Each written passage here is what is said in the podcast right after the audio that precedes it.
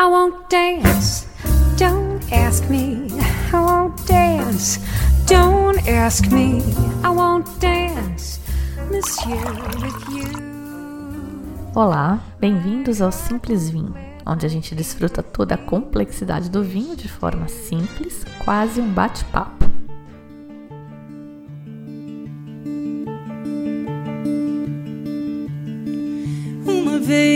Tive uma ilusão e não soube o que fazer, não soube o que fazer com ela, não soube o que fazer. E ela se foi, porque eu a deixei, porque eu a deixei.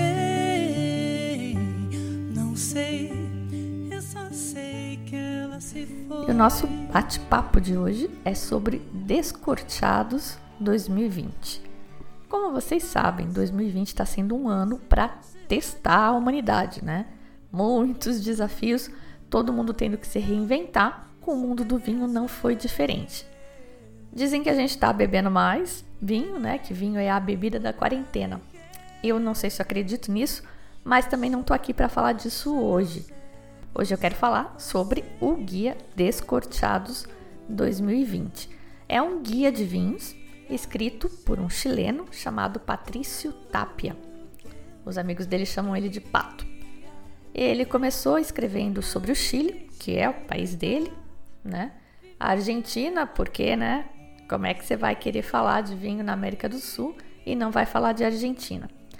O primeiro guia dele que eu comprei foi o 2013, foi quando eu conheci, foi lá no Uruguai. Me lembro bem da ocasião, da loja, tudo. E esse livro ignorava o Brasil. Simplesmente não falava nada. Não sei se nessa época, né, em 2013, já era costume fazer esse evento de lançamento do guia. Mas hoje em dia é uma tradição e é um baita evento. Muitos produtores vêm apresentar os seus vinhos aqui em São Paulo. É, acho que o ano passado foi a primeira vez que começou a ter no Rio de Janeiro também. E é uma baita oportunidade para conhecer muita coisa que sequer tem por aqui, porque muitos dos produtores vêm na esperança justamente de conseguir um importador. O Brasil é né, um mercado chave tanto para o Chile quanto para a Argentina, todo mundo quer a nossa simpatia e o nosso eno dinheirinho. Então eles vêm, é super super legal o evento. Esse guia passou a incluir vinhos brasileiros em 2017 só, e eram só vinhos espumantes. Foi a partir de 2017 justamente que eu comecei a frequentar este evento de lançamento, que foi justamente quando eu voltei para o Brasil. E desde então eu tenho ido todos os anos e a cada ano o evento é maior, é mais concorrido e o guia em si, né, o livro, é mais gordo, um catatal pesadão. Esse ano o evento, que é normalmente no primeiro semestre, foi a princípio adiado para o segundo semestre e finalmente foi cancelado, como tantos outros eventos e planos aí, não só de, de vinho. Só que na semana passada eu soube que eles fariam um pequeno lançamento só com masterclasses para um público selecionado, que eram a imprensa, alguns influencers, profissionais do ramo e o que eles chamam de heavy buyers. E até então, essas masterclasses com esses convidados, e as masterclasses seriam, estão sendo, inclusive hoje, neste momento, está rolando uma masterclass transmitida no Instagram e no YouTube, no canal do YouTube da revista Adega. Essa iniciativa de, enfim, reunir de fato pessoas numa sala para degustar vinho foi super ousada. Esse é o primeiro evento do setor de vinhos nessa era pandêmica e, claro, que teve muita crítica. A gente até entende as preocupações de alguns, mas eu pessoalmente achei ótimo. É preciso explicar que eu não me considero, pelo menos, uma terraplanista sanitária. Eu não acho que esse vírus que está aí seja como uma gripezinha e que, embora a maioria das pessoas sequer apresente sintomas, tem aí um percentual de gente que vai sim se complicar, vai precisar de terapia intensiva e vai ter sequelas que ainda não se sabe exatamente quão extensas podem ser. E tem gente que vai morrer, independente de ter histórico de atleta ou não, tem gente que vai morrer e parece que o negócio é meio aleatório. Então, não estou relaxada com relação à pandemia. Eu quero que isso fique bem claro. Mas eu estou retomando a minha vida na medida dos riscos que eu acho razoáveis assumir. Eu não vou para a praia sem máscara, nem para balada, mas eu vou no mercado, estou indo a restaurantes desde que eles reabriram e o modelo do evento, para quem acompanhou online, era equivalente a uma ida ao restaurante, coisa que está inclusive permitida. É, não estou me justificando, eu só achei que eu devia deixar muito, muito, muito, muito claro aqui que eu não estou incentivando aglomerações e nem comportamentos irresponsáveis. Não encostei em ninguém, limpei tudo com álcool, inclusive as taças. Enfim, tem que se cuidar até essa vacina chegar. E chega de falar disso, vamos falar de outro tipo de álcool, agora vamos falar de vinho. Antes de começar a falar sobre os vinhos e sobre o Guia Descorteados 2020, eu vou inverter um pouco a ordem das coisas e vou fazer um anúncio aqui no começo do podcast. O anúncio é: estamos degustando. Virtualmente, sem aglomeração, mas sim, estamos degustando. Dia 30 agora teremos a masterclass sobre a Sicília, que por sinal é a minha mais recente obsessão. A Sicília é aquela ilha na Itália que parece que está sendo chutada pela bota. É a terra do vinho Marsala, do histórico Passito de Pantelleria, que diz a lenda é melhor que a ambrosia, a bebida dos deuses, e é lar também de uma série de castas autóctones: Grilo, Nerello Mascalese, Salaparauta, Frapato, Carricante, para citar algumas. Abriga também o Etna, um dos vulcões ativos mais altos da Europa e que cria um terroir particular por causa dos solos vulcânicos. A gente vai degustar um vinho do Etna DOC. Pessoal de São Paulo e Redondezas pode participar da degustação tradicional, provando todos os seis vinhos naquelas garrafinhas de 50 ml. Quem for de mais longe pode participar também, mas tem que daí escolher um ou mais dos vinhos da degustação e eu mando a garrafa inteira. Os vinhos estão com preços especiais, vale a pena dar uma olhada lá no site www.simplesvinho.com e deixa um link aqui neste programa. Quem tiver muito, muito, muito longe também pode participar. Aí só com a Masterclass. Nós temos até confirmado já um participante do Canadá para essa degustação do dia 30. Essa masterclass é mais caprichada, é extra caprichada, mas além dela, teremos também uma das nossas tradicionais degustações abertas. Vai ser no dia 14 de outubro e a gente vai falar da uva Aglianico. É italiana também, é uma tinta bem parruda, utilizada na produção de uma denominação de origem que chama Taurasi TOCG. E esses vinhos são conhecidos como os Barolo do Sul. Mas para degustar, a gente vai ter um agliânico branco, um Blanc de Noir, uma raridade. Para essa degustação que é aberta, não precisa ter o vinho, é só entrar e participar. Mas quem quiser pode comprar comigo, tá com preço bem legal. Não é um vinho barato, mas tá com preço legal dia 14 do 10, então. Bora agora falar da Masterclass de lançamento do Descorteados 2020 que eu participei? Bom, tô destrinchando o guia ainda, já vi algumas coisas interessantes que eu desconhecia. Por exemplo, você sabia que tem vinho brasileiro de uva grega, agiorgítico e outros também? Tem um produtor brazuca apaixonado e especializado em castas mediterrâneas. Descobrir essas pérolas é uma das funções mais legais desses guias, eu acredito. Eu vou destrinchar direitinho e vou compartilhando aqui com vocês, inclusive coisas que eu descubro sozinho, eu compartilho aqui com vocês. Porque, por exemplo, cão perdigueiro não tem no guia Descorchados. Világio Conte não tem no guia Descorchados e vocês já conhecem. Pode ser que não tenha no guia, porque o Tapia achou que não eram vinhos dignos de nota, não eram dignos dele mencionar. Afinal, o livro é dele e ele escreve sobre quem ele quer. Ou pode ser também que a Világio Conte ou com Perdigueiro não mandou a amostra. Muito provavelmente é mais por aí. E aí, claro que não vai estar tá lá, né? Como é que ele vai escrever de alguma coisa que ele não conhece ou que ele não viu?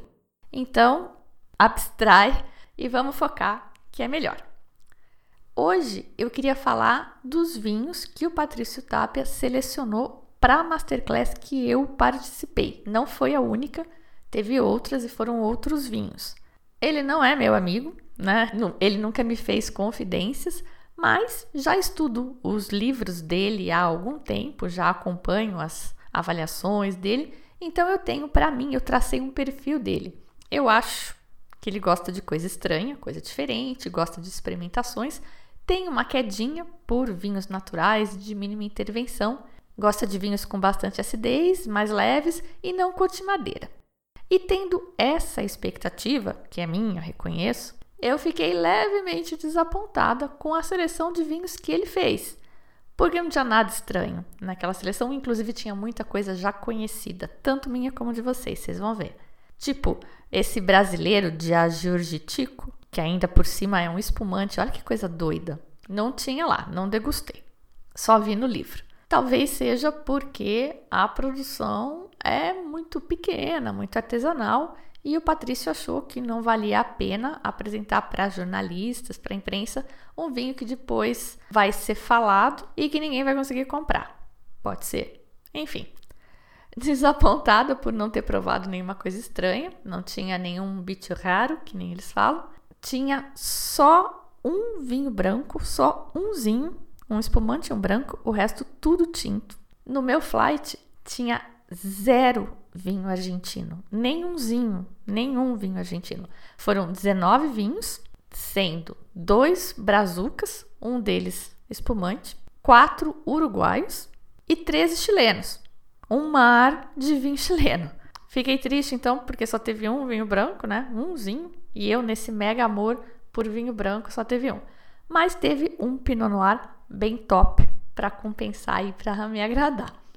Enfim, a seleção é dele, não discutamos. Vamos a ela. A gente começou com um vinho da Aurora brasileira, um espumante, o Pinto Bandeira Método Tradicional Extra Brut, 24 meses de autólise. Numa pesquisa rápida na internet, eu achei por volta de 70 reais, o que eu acho um preço bem legal para um espumante feito pelo método tradicional, com 24 meses de autólise. A Aurora, vocês conhecem já, é uma das maiores produtoras nacionais. Eu gosto muito do trabalho dessa ideia de cooperativa, de fixar as pessoas no campo e tal.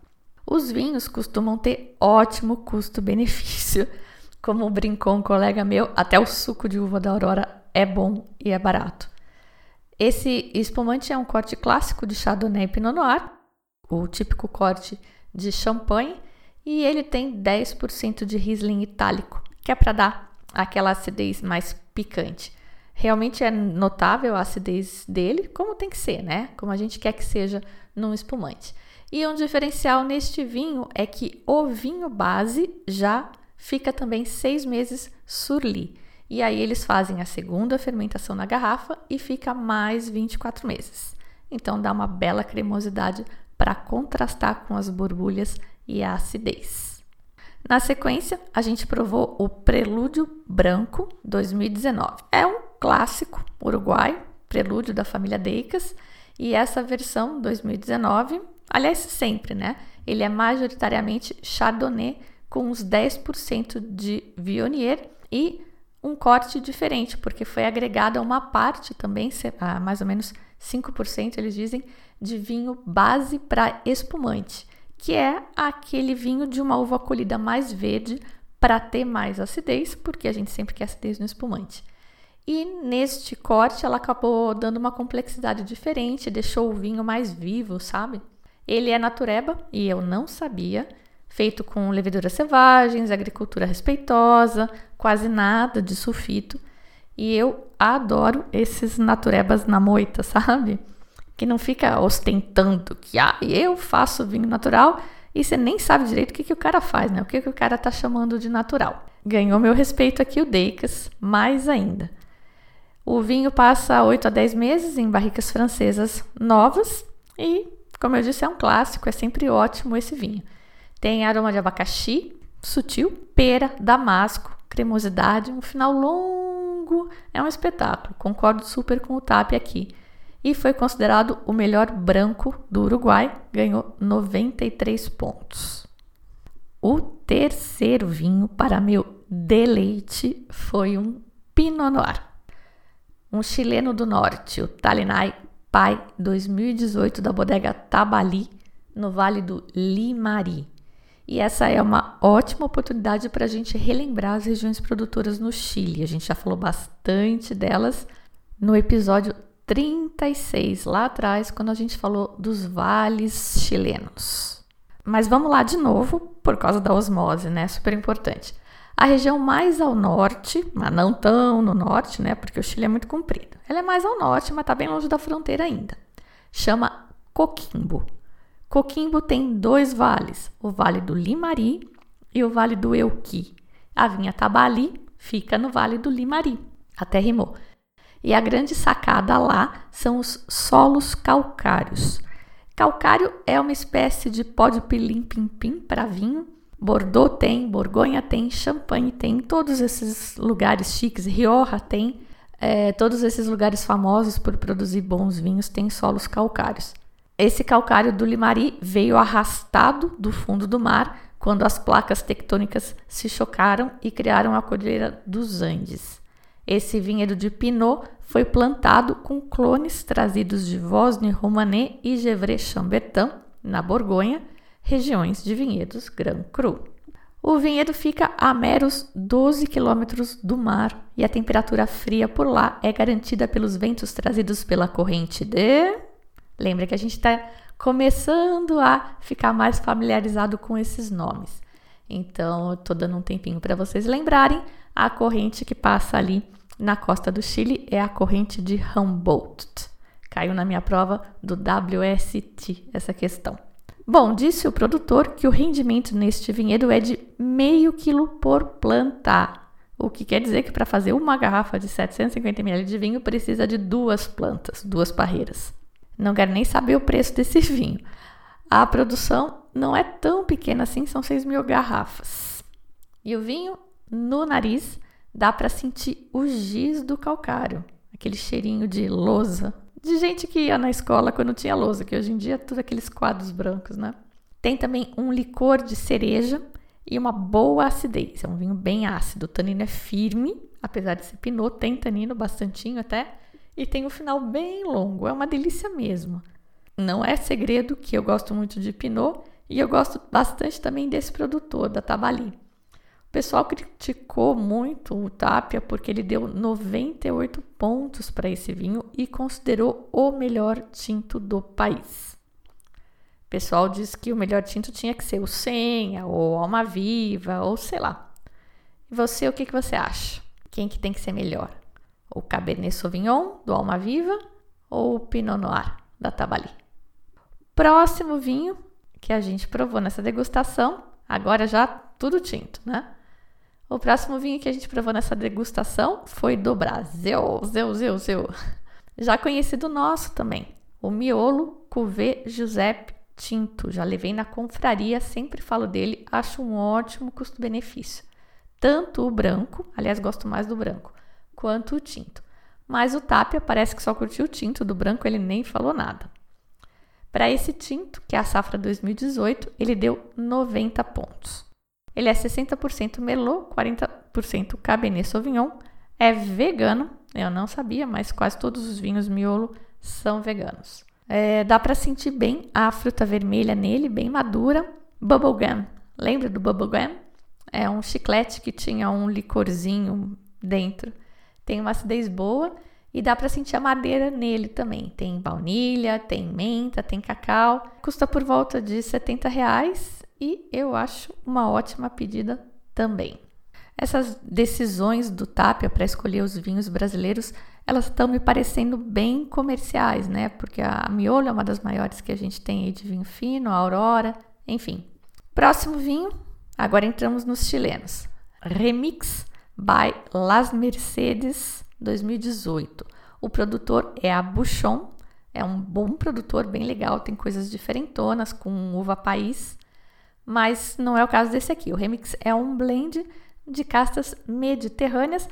Acaba sendo um pouco diferente, né, para sul-americano fugir da Carmener, no Chile, e fugir das, das castas bordalesas. Então, ele foca em castas mediterrâneas. A safra é 2018 e ele é composto por Carinhã, Syrah e Garnacha, tudo do Maule, que é a última região do Vale Central, principal região produtora do Chile, e que é ali onde fica a capital, Santiago.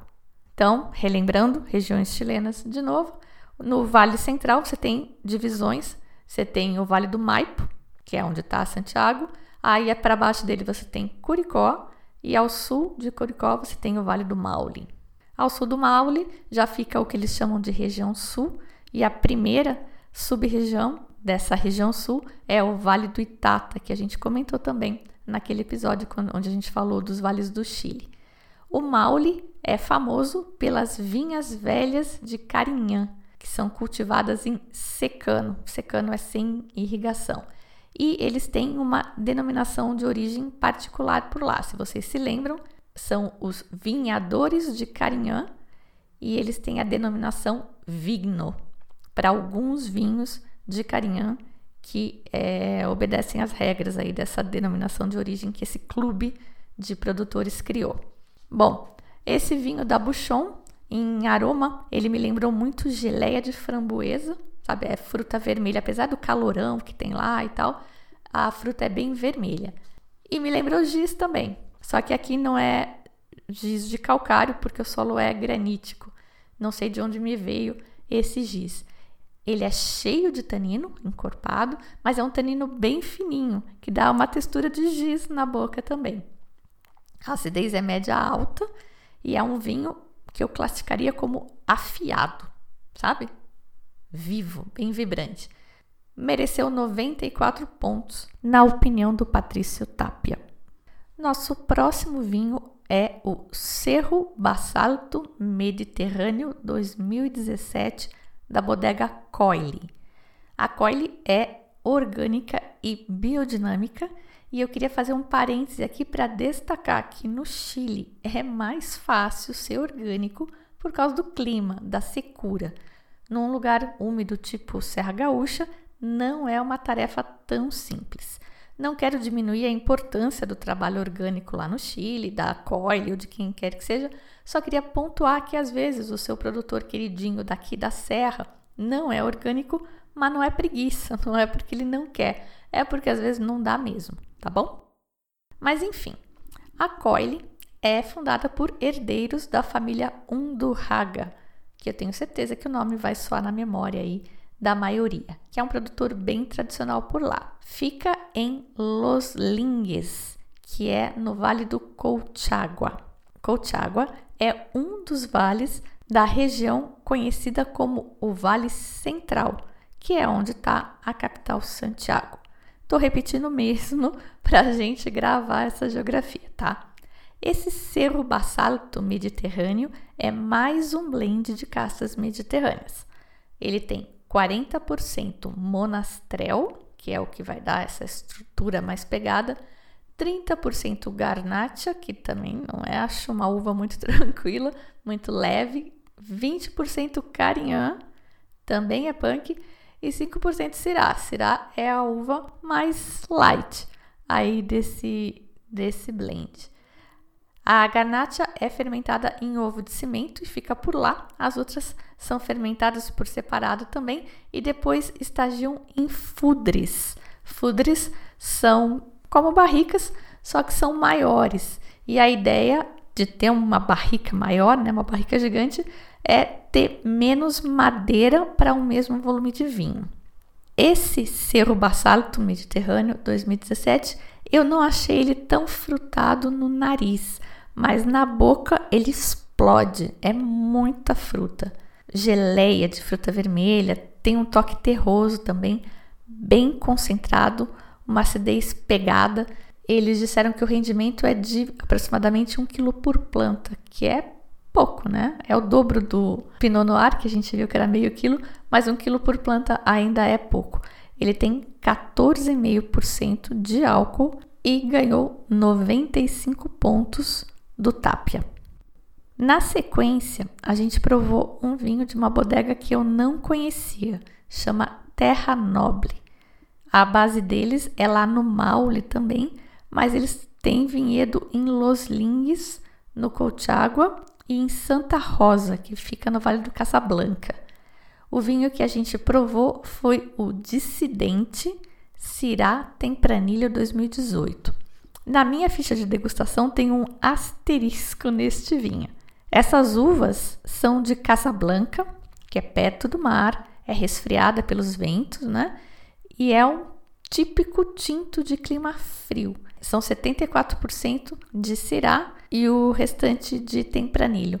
Durante a degustação, o produtor falava muito de azeitona, de aromas de azeitona. Eu não senti azeitona. Eu até procurei, mas eu não senti. Mas eu senti sim um toque salino nesse vinho. Por isso o asterisco, um sal. Não sei se da proximidade do mar ou se eu fiquei impressionada pela azeitona que o falou. Achei ele bem diferente. Senti também chocolate, senti menta. Os taninos são amáveis, só o final dele que eu achei médio. Eu não achei tão longo quanto os interiores que eu já tinha provado. O Patrício Tapia achou que esse vinho é nota 92. Essa marca, quem traz para o Brasil é a Decanter. Recapitulando então, Coile é da Gran Cru e o Bouchon e o Tabali são da World Wine. Vinho número 8 é o Aliara 2018, daquela bodega que eu não sei falar o nome. Odfel. Tem muita consoante no nome. Odfel. São sete letras e só duas vogais. O nome é nórdico, é norueguês e a tradição da família era o transporte naval. Nos anos 80, numa passagem pelo Chile, o então presidente da companhia, o Dan Odfel, comprou um campo em Padre Hurtado, no Vale do Maipo, com a intenção de produzir vinho. A gente já sabe onde é o Vale do Maipo, certo?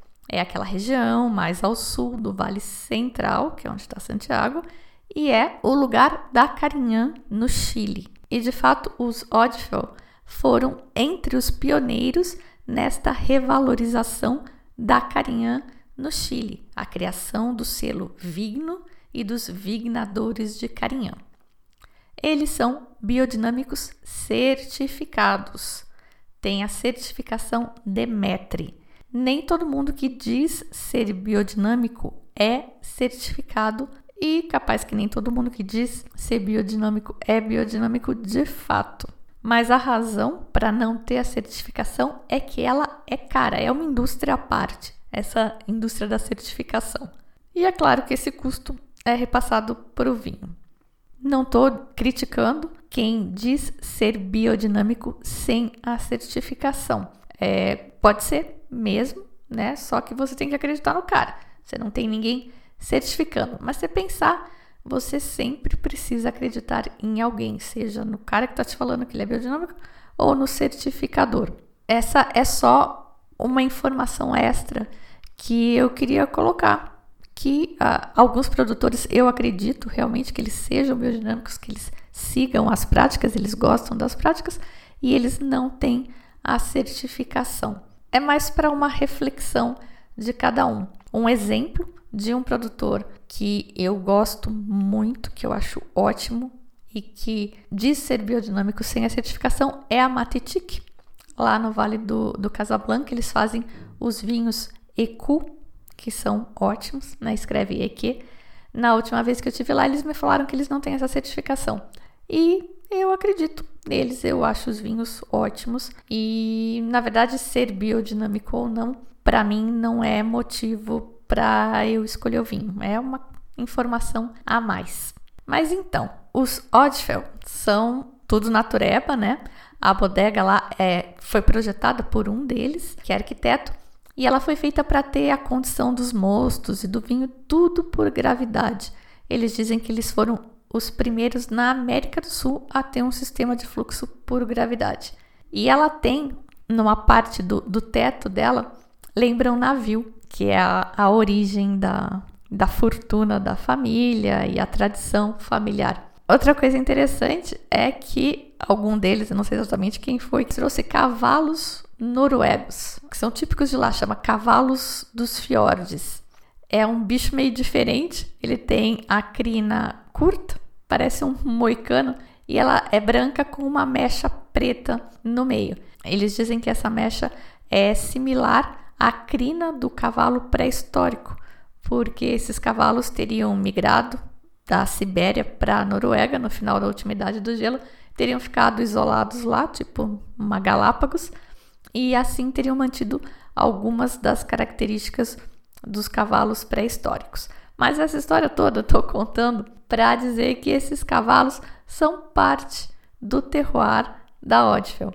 Porque se vocês lembrarem como é que funciona essa história da biodinâmica, tem aquela coisa de colher, plantar, podar de acordo com as fases da lua, tem os preparados no chifre de boi, os chazinho de camomila lá que eles, eles usam, mas um dos princípios da filosofia deles é que tudo está integrado. Então é comum ter criação de bicho no vinhedo, no meio do vinhedo. A Matitique tem também. E esses animais comem alimentos produzidos nesta terra e aí isso volta para a terra, né? Recicla na forma de adubo e tá tudo interligado. Então os cavalos noruegos da Odfell são parte do terroir do vinho. E o vinho que o Tapia escolheu deste produtor para nossa degustação foi o Aliara 2014. O rótulo é bem lindo, todo em preto e dourado. Tem aquele dragão que é o símbolo da vinícola, acho que é um dragão viking. E Aliara é o nome de uma espécie de xícara metálica que eles usavam para distribuir álcool entre os marinheiros. Eles tinham uma porção diária de álcool para beber mesmo, né? E eles usavam essa alhara para distribuir essa ração entre os marinheiros. Eles quiseram homenagear essa tradição. É um blend com 49% de Carignan, 22 de Malbec, 15 Cabernet Sauvignon e 14 Syrah. As uvas são de três vinhedos diferentes, mas eu não sei o que vem exatamente de onde. Pelo que eles descrevem na ficha do vinho, rolou uma maceração carbônica no começo porque ele diz que não esmagou as uvas para romper as cascas, né, e liberar o suco, que eles botaram os grãos inteiros que ficaram macerando por seis dias a 14 graus antes da fermentação começar. Alguns produtores acreditam que essa maceração pré-fermentativa, antes da, da fermentação começar, ela maximiza a extração de aromas porque na pós-fermentativa você já vai ter álcool no meio e esse álcool vai favorecer a extração de taninos. Nem todo mundo concorda com isso, mas é bem aceita essa, essa filosofia de que a extração pré-fermentativa favorece a extração de aromas. Assim como a maceração carbônica. Ela visa. A maceração carbônica, se vocês se lembram, é uma fermentação é uma, a maceração é uma fermentação enzimática que é, começa de dentro da uva, de dentro para fora, depois ela acaba rompendo e a fermentação alcoólica segue normalmente. Mas ela gera aromas diferentes e um dos mais famosos, pelo menos nos Beaujolais, é o aroma a banana e chiclete. Eu vou até fazer uma pausa para respirar e para confirmar que é isso mesmo que vocês ouviram, tá? A maceração carbônica é uma técnica, mas o que realmente acontece de diferente aí é uma fermentação, que é enzimática e começa dentro dos bagos de uva. Bom, esse vinho depois vai para barricas francesas, onde ocorre a fermentação malolática espontaneamente e ele fica lá entre 16 e 22 meses. Vou repetir aqui porque, sei lá, tem gente chegando agora, não lembra direito, mas a fermentação malolática é aquela que transforma o ácido málico no ácido lácteo. O málico é um ácido mais forte, é um ácido mais ácido, perdoem meu francês, e o lácteo é um ácido mais brando, mais fraco, mais agradável. E esse vinho fica então nas barricas entre 16 a 22 meses. Ele foi engarrafado em dezembro de 2017 só. Olha o trampo. Colheita em 2014 e o cara só vai ver a cor do dinheiro quando ele começar a vender esse vinho praticamente em 2018 já. Eu olhei no site deles, esse vinho é vendido a 34 mil pesos chilenos, que dá em torno de 240 reais. Nem olhei o preço aqui no Brasil, mas se alguém tiver curiosidade, a importação é da World Wine. Eu só achei legal mostrar que esses vinhos, alguns vinhos, são caros, mas tem que ser mesmo, né? Porque além de tudo, além desse ciclo econômico super longo, tem todo o risco da produção, o custo de oportunidade, enfim. Falar do vinho, né? Eu senti bastante fruta vermelha, figo, menta, bastante corpo. O tanino é amável, mas seca bem a língua, sabe? Dá aquela lixadinha, aquela secada. Tem corpão e tem estruturona. 14,5% de álcool. Patrício Tapia achou que ele merecia 94 pontos descorteados. E aí, cansou de ouvir falar de vinho hoje? Tá uma lista comprida, né? Eu vou então falar só de mais um para completar metade dos vinhos e aí eu já paro, para não ficar chato. No próximo programa eu falo da outra metade dos vinhos. O último vinho que eu vou comentar hoje foi o nono vinho degustado na Masterclass e de ninguém menos que o Baron Philippe Rothschild aquele mesmo do Chateau Mouton Rothschild, o famoso Grand Cru Bordalês, o único que foi incluído depois. Lembra daquela história? Eu contei lá naquele podcast falando sobre os vinhos tintos do julgamento de Paris, que são todos de Bordeaux. Os Grand Crus bordaleses foram classificados em 1855 e o Chateau Mouton Rothschild não foi classificado como Grand Cru nesta primeira classificação original, um Premier Grand Cru Classe. Ele era um segundo cru. Uma injustiça abominável, segundo o barão Philippe de Rothschild. Mas em 1973, depois de muito lobby, rolou o upgrade para Premier Cru. Reza a lenda que tal, a tal da injustiça foi cometida porque a propriedade tinha recentemente sido vendida não era mais francesa, pertencia a ingleses e por isso eles não teriam classificado o Chateau Mouton Rothschild como um Premier Grand Cru Classé. É um caso básico de bairrismo. Mas enfim, o Barão Philippe Rothschild chegou no Chile em 1999 para fundar a famosa Alma Viva. Tenho certeza que vocês já ouviram pelo menos falar nesta vinícola e neste vinho foi uma parceria com a Concheituro. É um dos grandes ícones chilenos, esse uma viva, caríssimo, exclusivíssimo.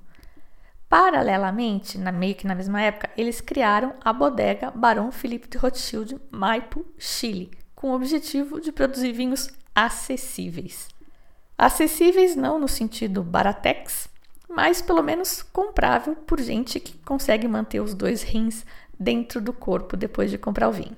Uma das linhas dessa bodega, mais acessível, chama Escudo Rojo, e foi um deles que o Tapia selecionou para a gente degustar. Foi o Origine 2018. É um 100% Cabernet Sauvignon do Maipo e é duplamente selecionado, só com as melhores vinhas que ele selecionou no vinhedo e depois as melhores barricas que eles selecionam na bodega.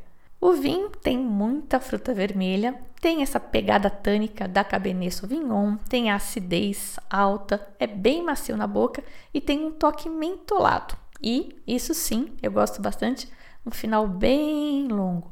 Quando a gente está degustando o vinho, só o vinho, esse final longo é muito gostoso de, de curtir. Mereceu 94 pontos descorchados. E uma curiosidade que eu aprendi recentemente o nome Rothschild tem origem, na verdade, alemã. Roth significa vermelho e Schild significa escudo. Escudo rojo em espanhol. Nunca tinha feito essa associação. Escudo Rojo Origine 2018. E esse foi então o nono vinho. Faltam 10. Eu vou comentar no próximo podcast. Temos ainda por vir três uruguaios, sendo que dois deles vocês já conhecem, eu já falei por aqui. Saboreiem por hora esses nove vinhos que eu já comentei. A música que você ouviu ao longo do programa de hoje foi Marisa Monte, gosto pouco de Marisa Monte, né? E Julieta Venegas, Ilusion. Na abertura, como sempre, você ouviu Jenny Murray e Michael Bublé com I Want Dance. Eu sou a Fabiana Knossaisen e vou ficando por aqui com o Simples Vinho. Tchim, tchim.